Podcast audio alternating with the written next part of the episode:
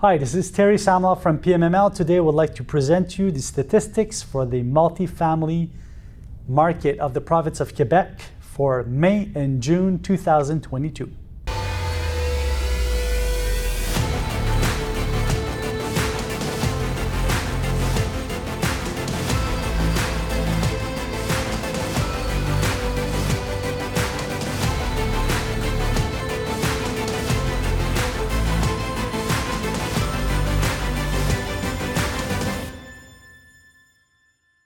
So we're in the context where the uh, interest rates are constantly on the rise.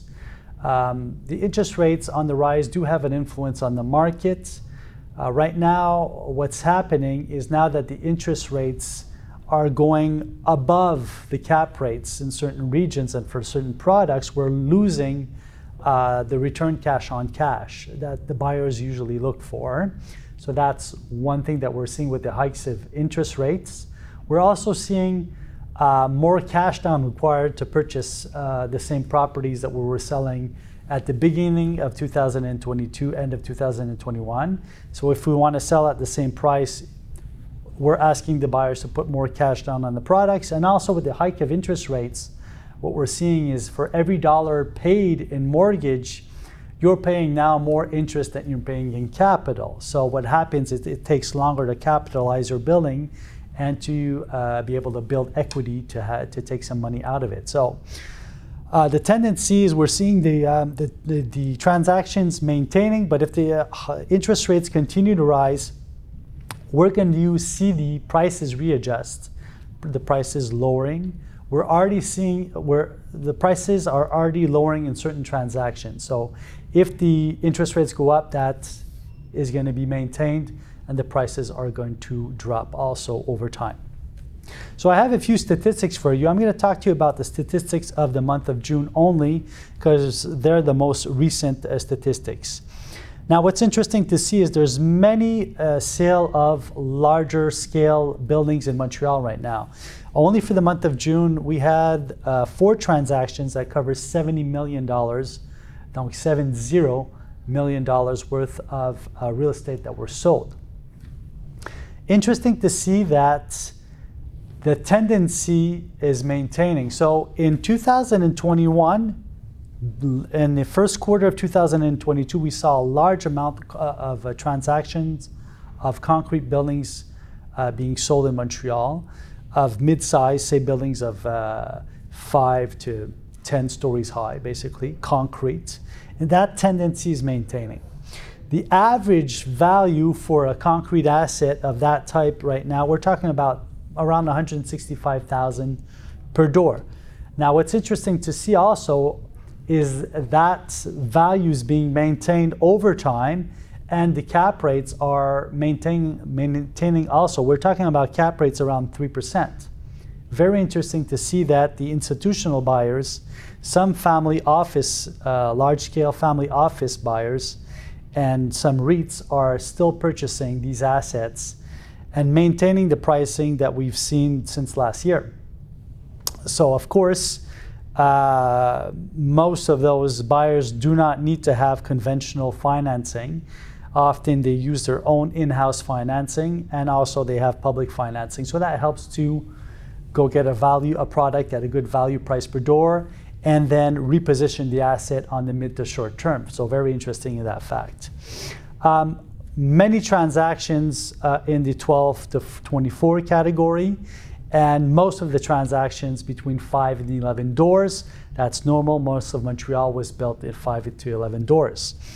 Um, if we're looking at the cap rates and the smaller assets, uh, we're approximately 3.5 in the lar- in the mid-size assets, around 4, 4.1, 4.2, 4.3. Um, the price range, overall price range of assets are between 165 to 200,000 in average. The smaller assets closer to 200,000. Now, of course, most of those transactions took place a few months ago where the interest rates were much more interesting. So it'd be interesting to see how the price per door is going to be affected in the next few months if the interest rates continue to rise. Now, if we're going, talking about Quebec City, most of the transactions in Quebec City were in the smaller assets for 5 to 11 doors. And we're seeing the, the uh, average cap rate of, at about 4.5, about 125,000 per door. Of course, that's all types of assets mixed in, owner heated, tenant heated, owner electric, tenant electric, all that's mixed in into one big figure, of course, but it gives us a tendency. So it's interesting to see that maybe the Quebec um, Quebec City market seems to be readjusting its pricing to the correct to the uh, to take in considering consideration the increase in uh, interest rates, and that's being done on a very very short term. So Quebec City seems to be adjusting faster than Montreal.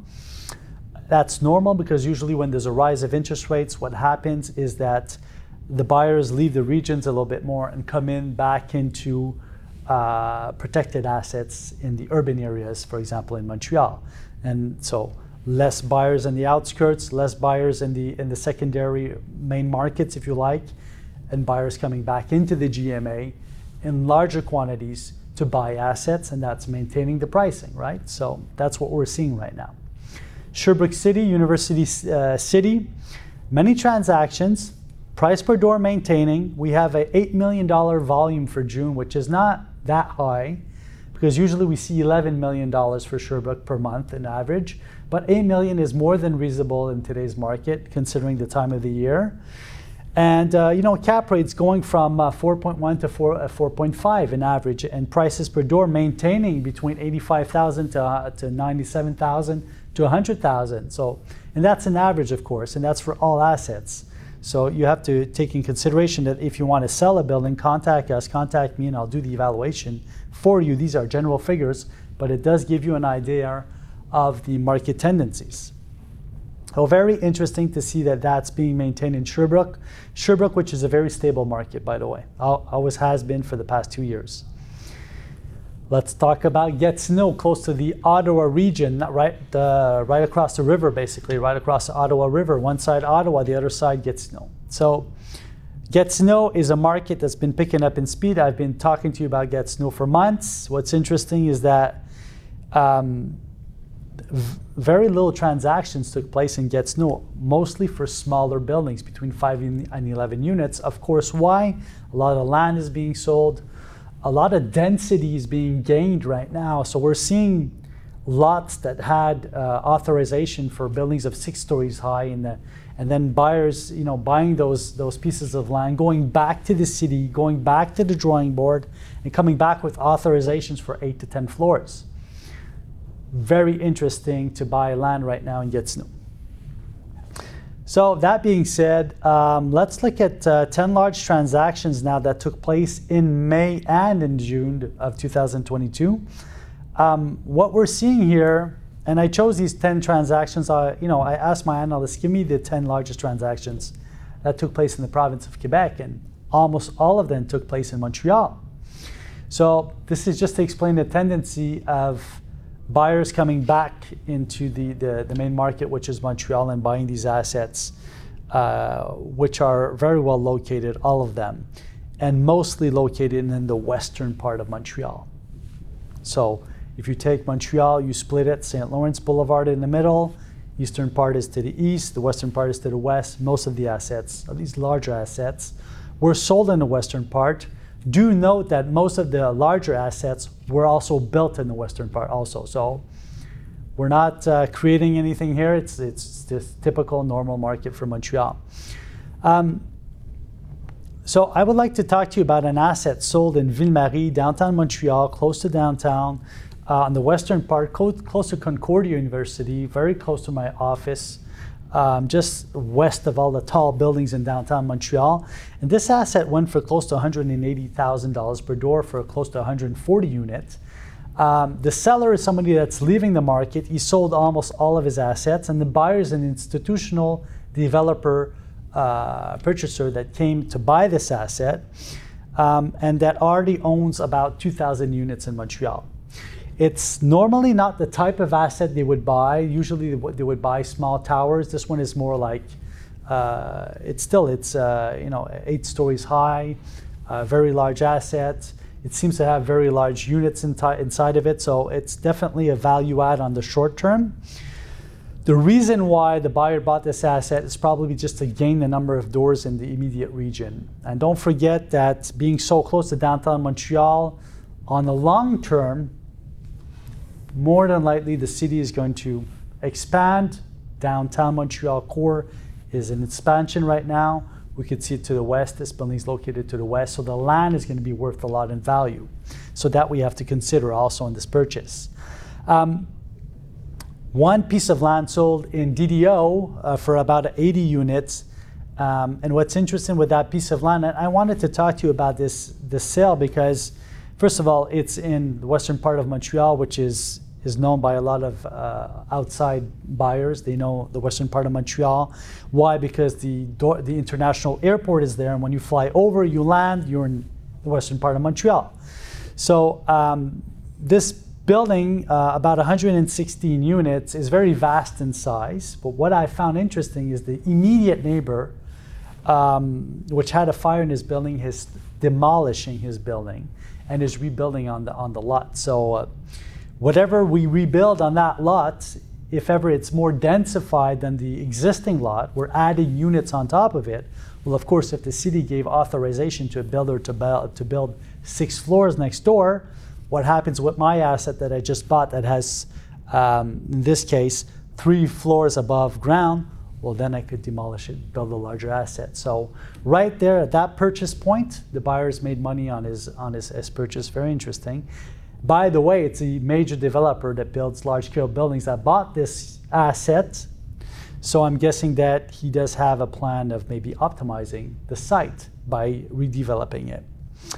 One asset in Dorval. Uh, Dorval is really popular right now, uh, 80 units, very close to the highway, but very, very close to the airport.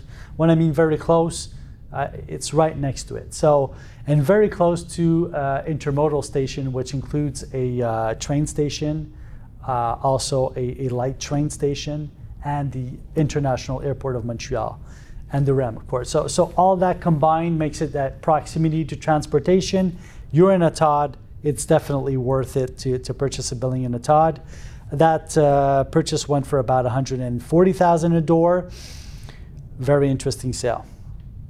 Um, three assets that sold in Côte Saint Luc. Uh, two, two of those assets, one buyer was involved. Another one of those assets, another buyer was involved. But we're talking about a 120 door approximate uh, size uh, building, 108 door, and a close to 60 door. Now, two different buyers, but of the same category. So we're talking about buyers which are very active on the market and have been uh, purchased, in the case of one buyer, purchasing and selling a lot of buildings since the past three, three years. In the case of the other buyer, uh, just adding buildings to this portfolio with uh, in-house generated money, but also with uh, international money coming in uh, to this private investment fund that was virtually created by this by this buyer. So congratulations to those buyers. They are well uh, located, um, already active in, in Quebec. They're local. So interesting to see that. Although we have buyers coming out from the outside of institutional type and then from larger family offices, we also have uh, like uh, small buyers that became big on, on the short term. I'm talking about five years that were able to scale up their portfolios and some up to a thousand doors, which is really interesting to look at. Um, I have another building here that's sold in Villeray. Uh, once again, a typical, uh, you know, it's it's a, a seller that's leaving the market. This is one of his last assets, and a very active buyer that did a lot of financing, refinancing uh, on the on the in the past two years, and that's just taking pumping out the money of that equity and just buying, even though there's zero return on the asset, but knowing that on the overall, in five, six, seven years, they'll be able to pick up in value. One last building I would like to talk to you about. Um, I know I said we would go through 10, but I think that we've really summed up the market here. This last building was sold in Otterburn Park. Uh, interesting asset because it's a 2022 construction. Uh, 16 five and a halves. Uh, when you're in region, first outskirt and second outskirt of Montreal, notably second outskirt of Montreal. People in those areas look for larger size units. We're talking about five and a half, so very popular. And if you're in downtown Montreal, a lot of people are going for studios in three and a halves, which which is logical in any major city, right? Um, but this this one that sold in Otterburn Park went for close to 320,000 per door. What I found interesting here is the price per door because we the person had to build this asset. So most of the assets sold in that category are going for 345, 350 per door. This one went for 320 per door, which means that more, more than likely uh, the builder uh, got the piece of land for a good price and didn't have that many soft costs and probably developed the products in advance. I'm guessing because just to stay lucrative in this type of deal, what I'm seeing normally is I'm seeing these assets sold for closer to 340 to 350,000 per door. Um, so I, do, I, did look at the digits. I do find the sale interesting for the seller, but also very interesting for the buyer on the short to midterm. So if we sum things up, we're in a market where the interest rates are on the rise. In the larger scale buildings, we're maintaining our pricing, we're maintaining our cap rates. Interesting to see what's going to happen if the, the, interest rates continue to go up and we go into negative uh, cap rates, uh, sorry, not negative cap rates, but negative return. Uh, as you know, the, the cash on cash return on a building is based between the uh, cap rate and the interest rate. So when, when the interest rates go, goes above, and we have variations like that, we have to, the price readjusts automatically. Uh, and that's what we're seeing right now. So interesting to see in the next few months what's going to happen with the prices of these larger assets. For the smaller assets, prices are maintaining, although notice one thing is that what we're looking at now started in transactions six months ago at lower interest rates. So if the buyers were able to lock in their interest rates as we're going along, uh, since we had a very, very high hike, uh, then they're able to get more mortgage and get better return and capitalize more on the short term. So probably their pricing is more interesting now than what we're going to see a few months from now. So it was a pleasure uh, giving you information today. Uh, if you have any questions, you're looking to buy land, go see our landdev.ai site. For smaller buildings, goplex.ca. For our larger scale assets, pmml.ca. I'm always available, a phone call away. Uh, if you need an evaluation for your property, you have questions on the market, you're looking to sell, uh, you want to purchase uh, an asset, feel free to contact me, send me an email, and I will get back to you shortly. Have a great day, and let's see yourselves uh, next month.